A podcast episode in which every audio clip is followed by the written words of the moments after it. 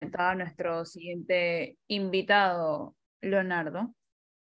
Hoy hemos querido eh, invitar al abogado Alfonso Fraguela porque consideramos que hay varios temas, tanto de actualidad nacional como temas de seguridad, eh, de los que tenemos que hablar. Y bueno, dijimos a quién le podemos pedir que nos trate de hacer docencia de cómo se está manejando el tema de, de la seguridad, de las leyes, de las penas que hay y también de, cómo está manejando el tema de, de, la seguridad nacional. Y es por eso que vamos al señor Fraguela. Doctor Fraguela, buenas tardes. Gracias por acompañarnos. Gracias a ustedes por brindarme la oportunidad de compartir con tan dignos eh, panelistas en el día de hoy y, quiero reiterarte nuevamente esta gratitud por poder igualmente compartir con toda la fina audiencia que los escucha a esta hora de la noche siempre se, se, siempre no, últimamente se trató de usar el término de que lo que hay es una sensación de inseguridad en el país, pero las noticias arrojan últimamente robos, eh, aumento de delincuencia, aumento de, del término inseguridad. ¿Cuál es la, la percepción que maneja el doctor Fraguela en este momento? Mira, definitivamente yo creo que más que una percepción, los hechos hablan por sí solos. Eh, estamos viendo la alta incidencia que se ha dado en materia de criminalidad en estos momentos, donde inclusive eh, sentimos que quizás eh, los estamentos de seguridad, la Policía Nacional, eh, el Ministerio de Seguridad, pues no están brindando quizás lo mejor de sí para lograr brindar esa confianza a la población, mucho más cuando ahora nos, obviamente estamos en un periodo de Navidad, de fiestas de fin de año, donde eh, una gran cantidad de ciudadanos eh, reciben los ahorros navideños para entonces efectuar las compras en estas fechas y pues yo creo que el aspecto seguridad debe ser vital. Eh, una seguridad quizás que supere lo que vimos en conciertos de artistas recientemente, donde pues evidentemente parece que se buscaba proteger a las personas que estaban ahí para evitar situaciones. Yo creo que esa misma disponibilidad o disposición por parte de los estamentos de seguridad debe alcanzar a toda la población o por lo menos a gran parte de la población.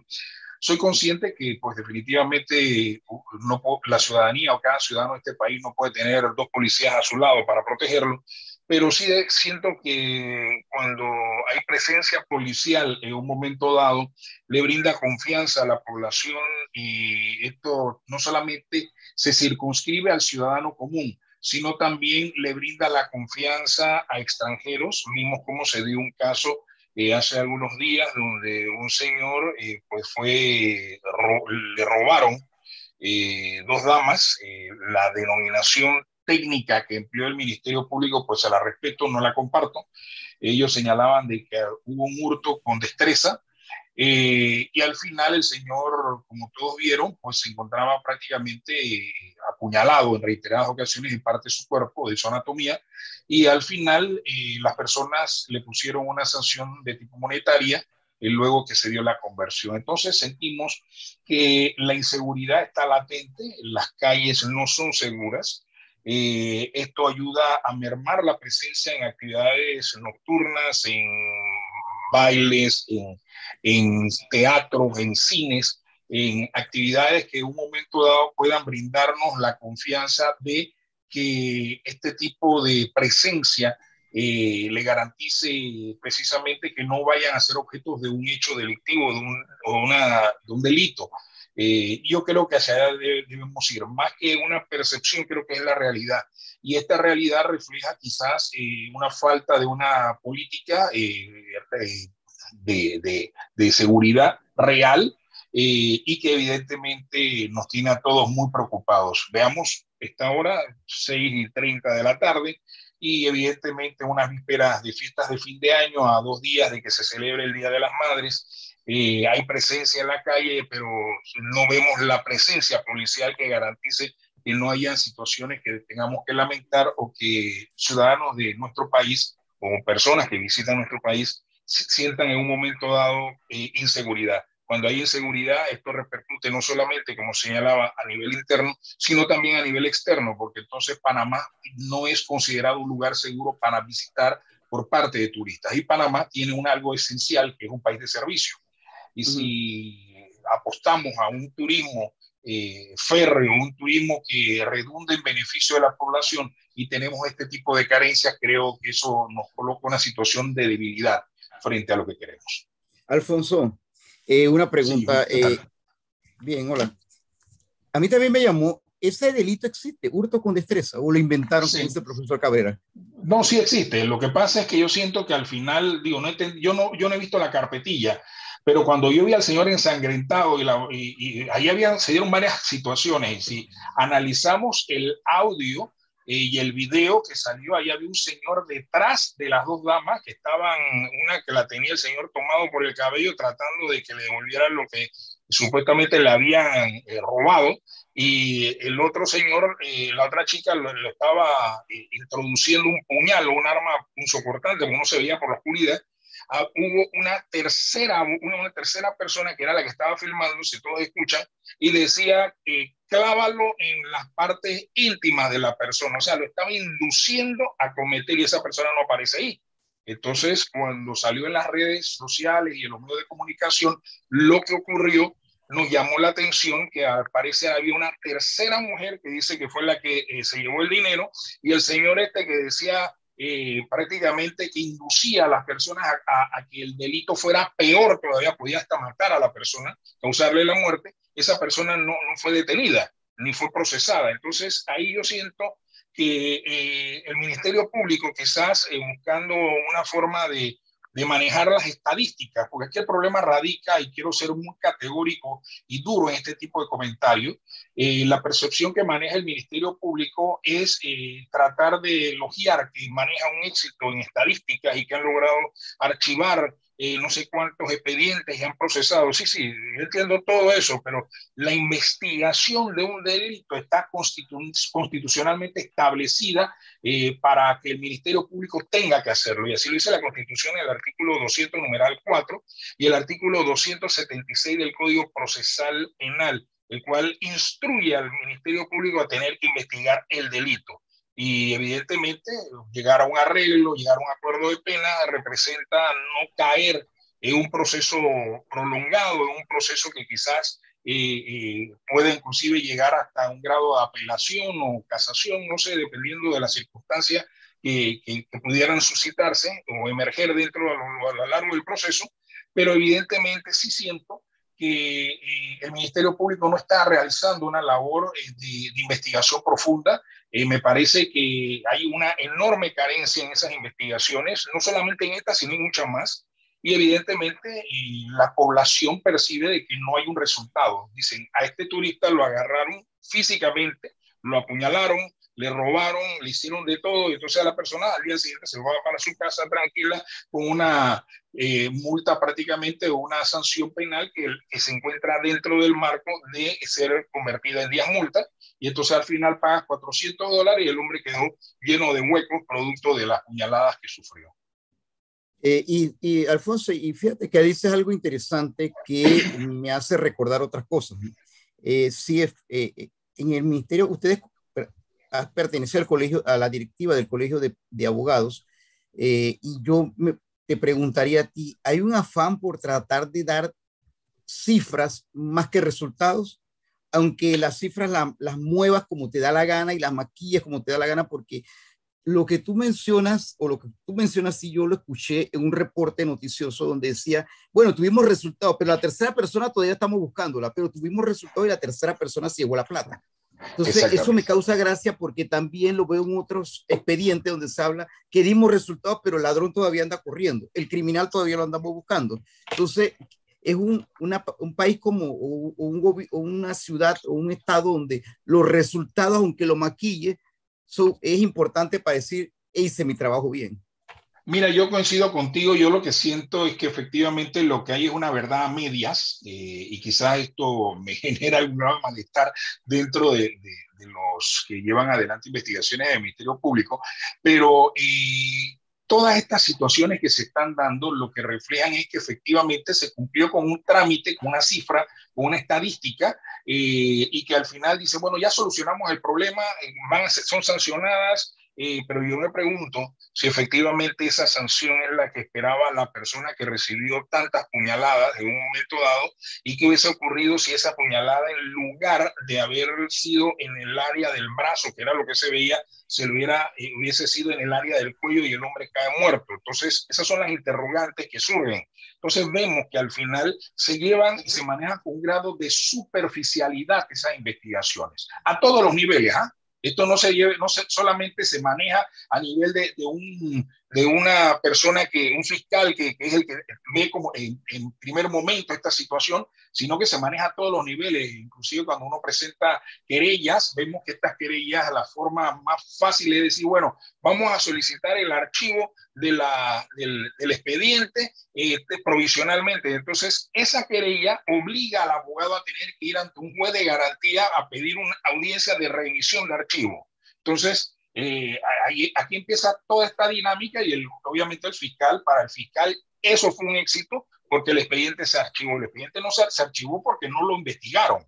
Entonces, si la persona, el querellante, presentó las pruebas, el caudal probatorio, que demostrara que se cometió un delito por A o B persona, entonces lo que tiene que hacer el Ministerio Público, por ley y constitucionalmente hablando, es investigar.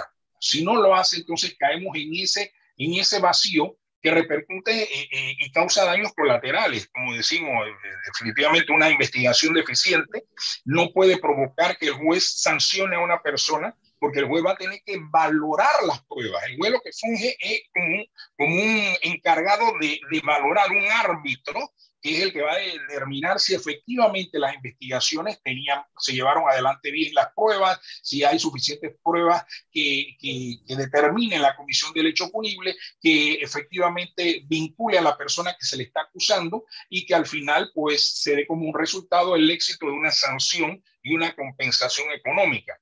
Eh, pero evidentemente cuando esto no ocurre y se solicita el archivo del expediente, el Ministerio Público ajusta y agrega un numerito más a su cifra, a su, a su vamos a decir, su score, por decirlo de alguna manera, dice, bueno, aquí ya tenemos uno más, y entonces dicen, bueno, hemos hecho exitosamente, tenemos 50 mil expedientes que hemos archivado. Yo me pregunto si esos 50 mil expedientes han sido investigados. Esa es la primera pregunta que yo me hago. Después de haber evacuado todos esos procesos, entonces decimos cuál es el resultado final. Hablemos de efectividad, hablemos, veamos cuántas personas han sido sancionadas realmente y no que se le busque una, un arreglo que en muchos de los casos eh, la víctima o el afectado no se siente cómodo con ese arreglo, eh, porque al final lo maneja directamente el, el, el Ministerio Público con, con, con, la persona que está siendo señalada. Entonces, frente a esta situación, yo creo que amerita que, que tomemos carta en el asunto porque la desconfianza que está percibiendo el pueblo panameño de nuestros eh, entes o nuestras instituciones o el poder judicial en un momento dado es grande. Vemos que esto se va acumulando, entonces decimos al final que quizás no hay una, eh, una efectividad en materia judicial. Pero, ¿qué tal, Alfonso? ¿Cómo estás? ¿Qué tal, Edwin? ¿Cómo estás? Oye, hay un... Eh, escucho a Alfonso Fraguera con una, un comentario y un cuestionamiento difícil de no, no, poder compartir ese criterio, porque todos lo estamos viviendo. Las víctimas y los que no hemos sido víctimas, pero que observamos y escuchamos todo lo que está ocurriendo. Pero me llama la atención que por estos días, y voy a asociar la idea, no es que esté directamente vinculada a la idea, que por estos días eh, hay sectores que están cuestionando al colegio de abogados y por extensión a buen grupo de abogados que se están oponiendo a la ley de extensión de dominio, que según dice, bueno, y uno de los principales promotores de esa ley es nada más y nada menos que la Embajada de los Estados Unidos. Así es. ¿Cómo compaginamos una cosa con la otra o no hay relación? Mira, eh, la forma en que ha tratado de vender, eh, de venderse ante la opinión pública eh, esto, ha sido precisamente para tratar de hacer ver que la ley de extinción de dominio va a ser o le va a causar, por decirlo de una manera muy, muy gráfica, un gran boquete a la, estructura económica del crimen organizado. Yo tuve la oportunidad de analizar detalladamente la propuesta eh, que se presentó inicialmente eh, y ahí hay una serie de situaciones que yo sí creo que ameritan efectuarse un ajuste, eh, algunas consideraciones, y esto lo digo basado en el tema de los derechos humanos, de la presunción de inocencia, y, esto es un tema muy delicado, porque inclusive, eh, tal cual como aparece señalado ahí en esa disposición o en esa propuesta, eh, se busca eh, quizás alcanzar hasta las personas que podrían ser hasta los herederos de la persona que supuestamente tuvo y digo supuestamente porque inclusive aquí tendría que crearse una fiscalía de extinción de dominio, prácticamente un, órgano oficial paralelo para ese ministerio. Y entonces eh, creo que esos temas hay que analizarlos con mucha sutileza y, con mucha eh, precisión. ¿Por qué? Porque lamentablemente una vez esto es aprobado, todos sabemos que quizás revertir esa ley, derogarla, va a generar problemas y entonces mejor es que tenga un nacimiento ante la opinión pública o, ante la comunidad, un, nacimiento bien, un nacimiento que, sea eh, eh, un nacimiento correcto, que se respeten los derechos, que se le respeten las presunción de inocencia. No podemos buscar una, una extinción de dominio eh, que evidentemente cercene nuestra constitución política. Y ojo, yo no estoy representando, no tengo ningún caso penal de nadie que tenga que ver con este tipo de situación. Yo no, no tengo ningún cliente que esté vinculado con temas de crimen organizado, pero cuando vi la ley, yo siempre trato de buscar el equilibrio de la misma, amparado precisamente en los pilares de la, democráticos, en los pilares jurídicos que establece nuestra constitución política y los tratados internacionales. No tenerlo prácticamente lo que traería consigo eh, Edwin y amigos es que definitivamente podría ocasionar una situación que quizás a futuro podría eh, eh, generar un, quizás un malestar. ¿Por qué lo digo? Porque esto podría ser un instrumento, tal vez viéndolo un poquito más allá, podría convertirse en un instrumento para perseguir a las personas.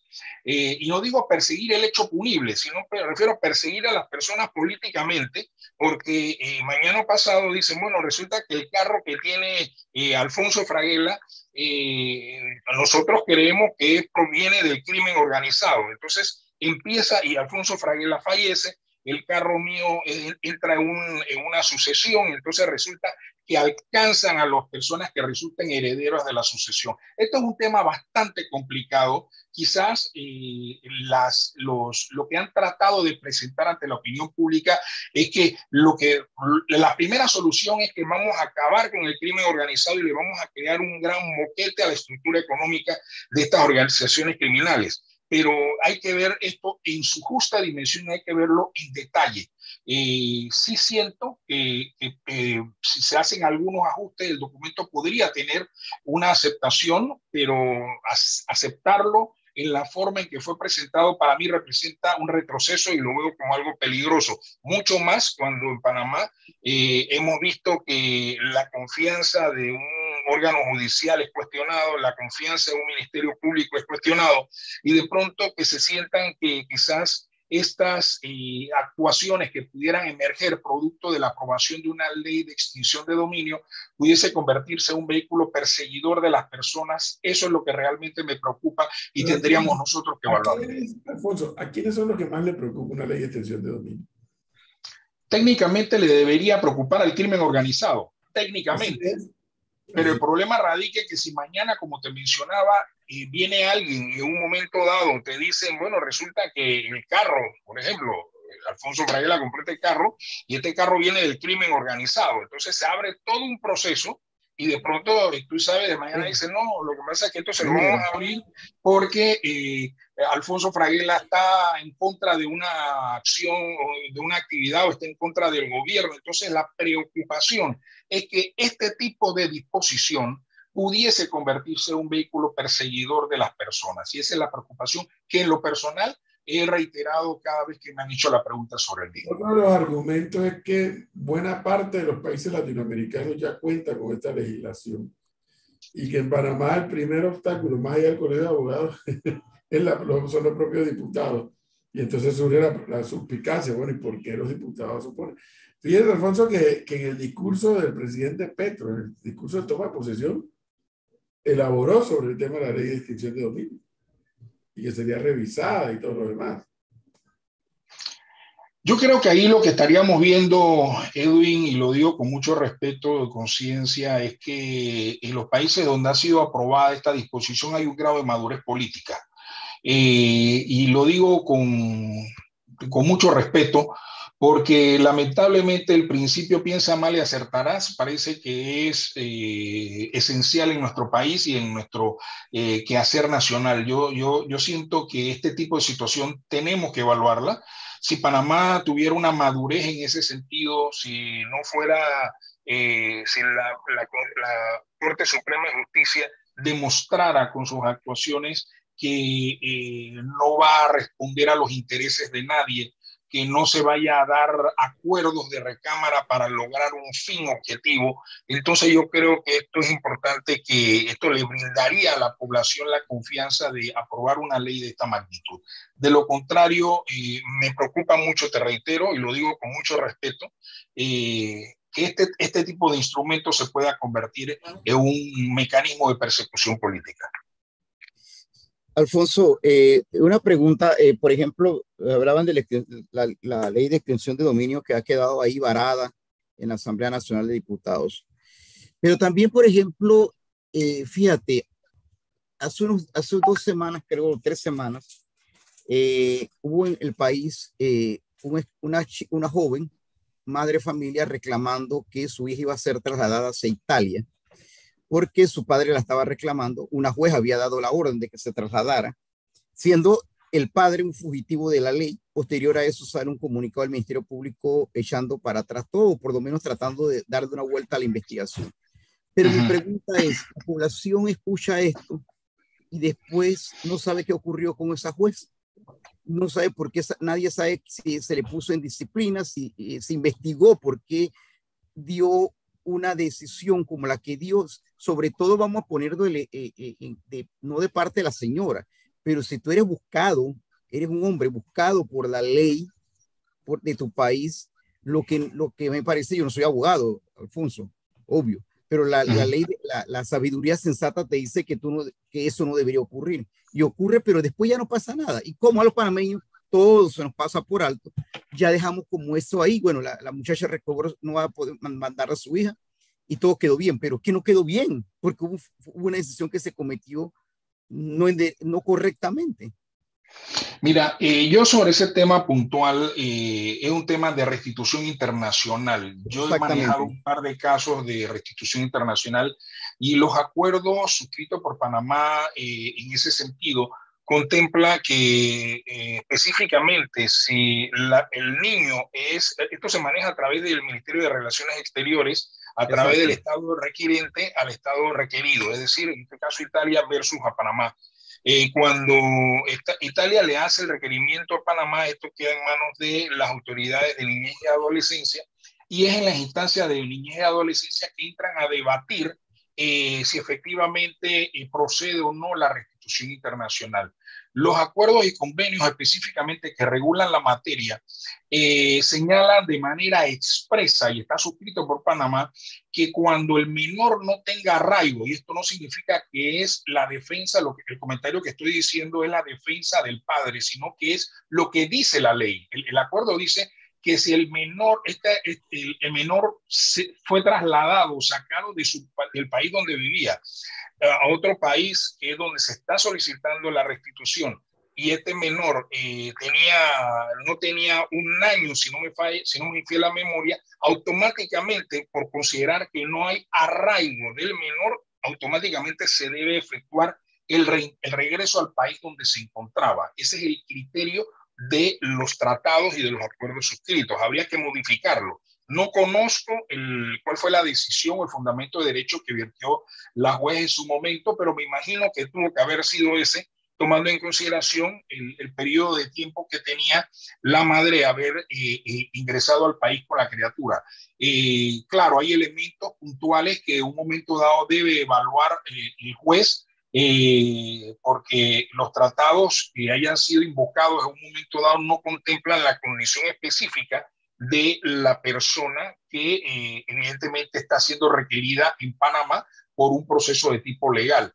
Eh, y me imagino que dentro de eso los abogados, supongo yo, no sé, porque te reitero, no conozco las interioridades del expediente, tuvieron que haber presentado algún tipo de documentación que no, pusiese, no pudiera poner en peligro el, el, retorno del niño o de la niña, en este caso, a al país de origen que lo estaba requiriendo por parte del padre que, que tenía ambas nacionalidades, tanto panameña como italiana, hasta donde tengo entendido. Panamá obviamente no maneja, eh, eh, cambio, la forma de decirlo, es decir, de Italia no se pueden extraditar italianos a Panamá según lo que, lo, lo que se ha manejado hasta ahora, me refiero en relación a este mismo caso.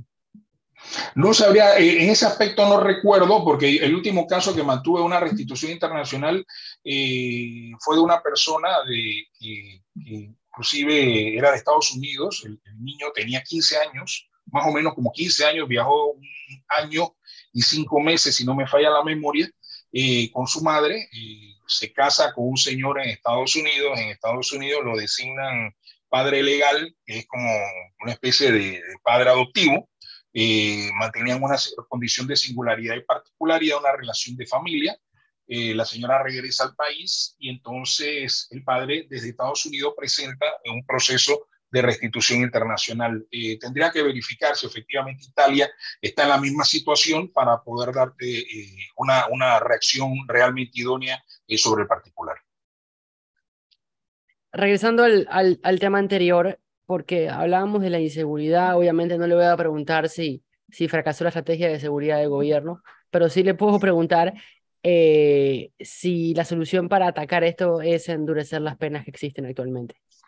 Mira, eh, recientemente el, el, gobierno nacional eh, presentó dos propuestas y fue delegado a través del Consejo de Gabinete al ministro de Gobierno Roger Tejada para que presentara unas dos iniciativas y dentro de esas iniciativas estaba eh, aumentar, modificar el artículo 131 del Código Penal y el artículo 132, eh, adherirle o incorporarle el numeral 12.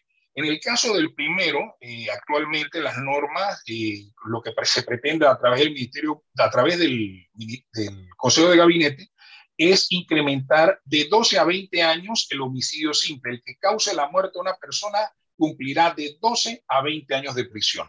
El artículo 132 establece y adiciona un numeral, porque está actualmente hasta el numeral 11 y incorpora el, numeral 12, que es aquel que le cause la muerte a un seguridad que esté en sus funciones, eh, será sancionado con 20 a 30 años de prisión.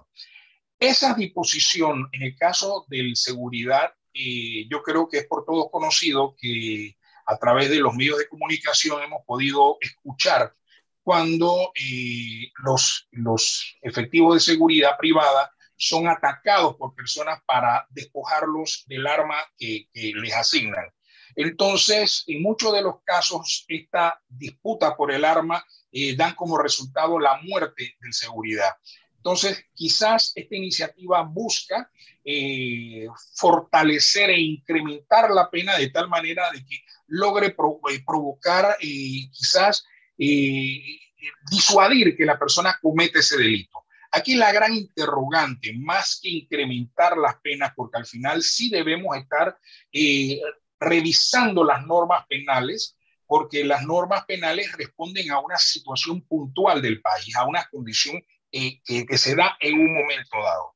Ahora bien, yo creo que lo que debemos buscar es quizás los mecanismos encargados de educar a la población, retomar esa, esa, esa enseñanza de los padres para los hijos, de, robustecer esa relación familiar de tal manera de que eh, inclusive los ministerios, el Ministerio del, de, de, de, de, niñez y todos estos encargados de esta situación, pues desarrollen campañas en conjunto que eduquen a la población que eh, le vuelvan a dar ese poder, esa, esa relación padre-hijo, de tal manera de que los niños puedan ser educados y que no sean sancionados cuando sean adultos.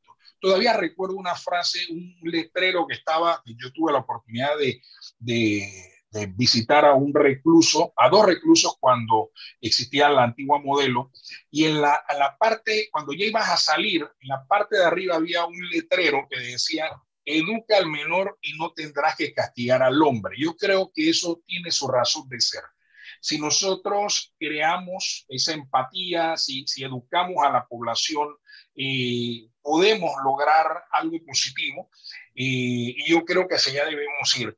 Y lamentablemente, el incrementar las penas quizás te, te podrá retener en un momento dado a cometer algún hecho, pero la efectividad en muchos de los casos no es tan buena. Veamos que en otras latitudes hay pena de muerte, hay cadena perpetua y en Panamá no existe, eh, pero sin embargo eh, los delitos se siguen cometiendo y en esas latitudes donde existe pena de muerte y donde hay cadena perpetua se siguen cometiendo delitos a sabiendas de que existen ese tipo de disposiciones que pues obviamente genera inclusive la pérdida de la vida como consecuencia de la comisión de un hecho punible. Alfonso, definitivamente que la semana pasada, como lo mencionas, eh, le fue asignado al ministro Roger Tejada la modificación o el presentar esta solicitud ante la Asamblea Nacional de Diputados, entiendo yo, de incrementar el homicidio, sobre todo el que, tuve, el que mencionas en la parte esta de los agentes de seguridad. Pero como lo dices, y fíjate que coincido contigo en un punto, de que al final nosotros pasamos de 20 años a tener 35 años y sumar incluso eh, delitos que comete una persona.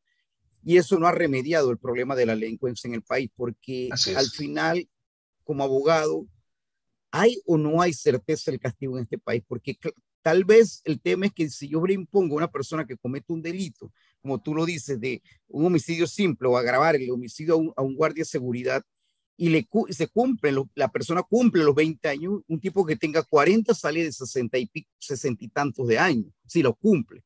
El problema es que si ese tipo no cumple, nada más de 40, 40 años, eh, llega a cumplir dos años, vuelve a delinquir. Entonces, ¿qué, es lo que ¿qué es lo que pasa? Porque al final no es aumentar las penas, es que las penas se cumplan y la gente sepa que la, la, la, rigurosidad de la ley. Y fíjate, vamos a poner un ejemplo simple. La gente estaba escandalizada hasta, su, hasta hace unos cuatro semanas con Qatar. Ah, que me prohíben, me prohíben, me prohíben. Pero obvio, en Qatar se prohíben y se castigan fuertemente y se sancionan fuertemente algunas, algunas cosas que para el occidente no son tan... Y la gente se ha sabido comportar. Claro. Porque aparentemente la gente sabe que la certeza del castigo existe. Claro. Entonces, ¿qué, ¿qué, es? ¿Qué es? Falta la, verdaderamente que la gente cumpla su pena o aumentar las penas es una alternativa. Mira, eh, yo siento que el, Estado se está cubriendo con la imposición de normas eh, porque al final eh, saben que el rol, todo surge dentro del núcleo familiar. Hay muchas personas que inclusive cuando van a aplicar las sanciones se evalúa eh, los antecedentes de la persona que está siendo imputada para ver si proviene de un, de una, de un núcleo familiar donde hay problemas, donde, donde hay, pues, es producto de una familia disfuncional, en fin, sí, mil cuestiones que son los elementos que van a valorar, el, va a valorar el juez, el juzgador al momento de emitir su decisión. Yo creo que te reitero, nosotros debemos retomar eh, el tema de la educación, creo que sería un paso positivo. Eh, como bien ha señalado, a nadie se le ocurre ir a Qatar si te dicen que no puedes, o en otros países que te prohíben tirar un chicle en el piso. Eh, y sin embargo, aquí tú ves la, la, basura nos traga. Entonces, son situaciones que yo creo que a través de, de, de campañas que vayan entrelazadas de, a través de una educación, a través de, de, normas que obliguen a, o, que, informen al, al, ciudadano a que si cometes este delito, si cometes esta falta, tendrás esta sanción. Entonces yo creo que hacia allá tenemos que ir. Este sería un primer paso. Lamentablemente, eh, estos trabajos son trabajos que se van eh, incrementando de generación en generación. No podemos pretender que si lo hicimos en una ocasión, eh, las generaciones futuras vayan a, asimilarlo. Esto es un trabajo periódico, es una labor que, se tiene que cumplir. Eh, yo he visto inclusive en otras, eh, a través de programas, y creo que esto inclusive lo habrán tenido usted la oportunidad de ver, que, que hay eh, otras latitudes donde inclusive cuando ve a adolescentes que son eh, incorregibles, por decirlo de alguna manera, eh, los llevan a centros penitenciarios para que vean cuál es la realidad.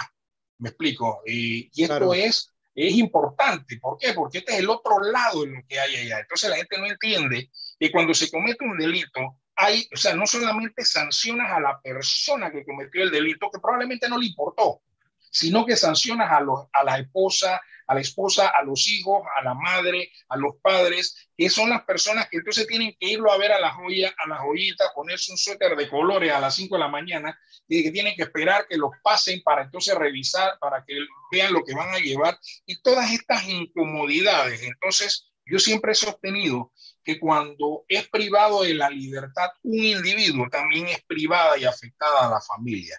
Y yo creo que hacia allá tenemos que desarrollar campañas de tal manera de que ese individuo comprenda que su actuación no solamente es la de él, sino que también afecta a su familia. Entonces, si hablamos de una sanción donde un sujeto es condenado a cumplir 20 años como pena mínima por un homicidio, sea simple o, agravado, eh, al final, eh, Jorge Luis, ¿cuál va a ser la realidad?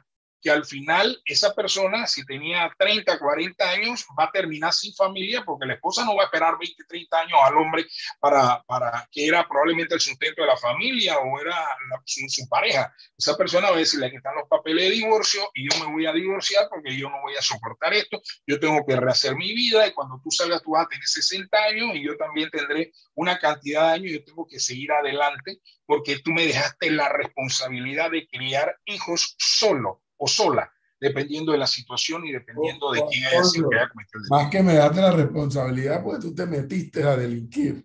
Claro, por supuesto. Eh, y al final es eso, o sea, el tipo se metió a delinquir, pero y palabras más, palabras menos, me está dejando a mí la responsabilidad de criar a los pelados solo. Y entonces esas son las, las quizás eh, eh, los desconocimientos que tiene la, la, la, persona al momento de cometer el hecho. Y yo creo que si desarrollamos campañas en ese sentido, podemos quizás tener un resultado positivo, porque al final se trata de eso, de un trabajo eh, que vaya encaminado a mejorar las condiciones eh, y claro, para ello también se necesita que tener un ministerio público que haga su trabajo, un órgano judicial que haga su trabajo, que eh, las personas antes de delinquir tengan la, posibilidad de, buscar algún oficio que obviamente no sea el crimen organizado, y que de pronto puedan llevar el sustento a su familia, porque creo que es la solución al problema y en esa vía también le juega un papel importante al Estado para crear las condiciones, no para convertirse en un agente de empleo o una empresa generadora de empleo, sino de crear las condiciones para que inversionistas vengan al país, contraten a panameños y que estas personas puedan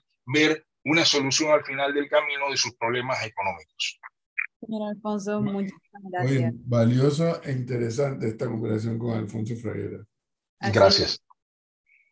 Muchísimas gracias por todo el compendio de información que nos ha dado esta noche de interés nacional y esperamos tenerlo pronto. gracias. Gracias, de verdad que sí, muy amable a ustedes por la oportunidad y que tengan muy buenas noches. Gracias, igualmente. Hasta luego. 6.58